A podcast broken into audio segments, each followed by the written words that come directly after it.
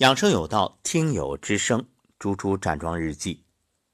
二零二零年二月二十四号晚上八点三十六分，老师晚上好。早上和老妈一起站高级桩，本来起床之后脖子有点酸痛，站完拍打之后酸痛感就消失了。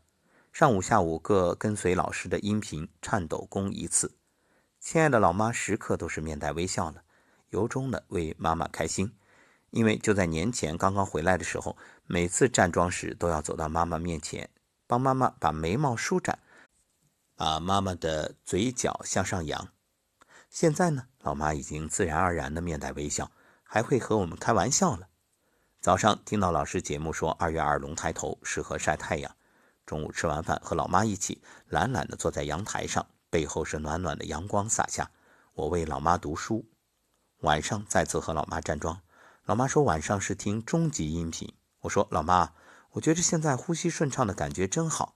老妈说对呀，以前到胸口一直堵着，肯定心情不好了，就容易发火了。哈哈，可爱的老妈，现在每天都让我教她一项新技能，比如听到老师的音频特别喜欢，如何保存起来反复听。老妈还主动说要学八段锦。晚上站完拍打之后，我和老妈都微微冒汗。我给老师发站桩日记。老妈就按照老师教的方法捂眼睛，享受这样陪伴老妈的每一天。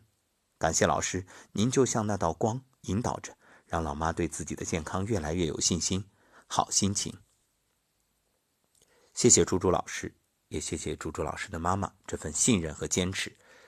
有其母必有其女，我现在明白为什么猪猪老师有如此的毅力，能够坚持。其实，坦率的说啊。在开始《猪猪站桩日记》的时候，我都没想到能坚持那么久。你看，这不知不觉九十多期了。所以，因为猪猪的坚持，又有很多朋友被带动。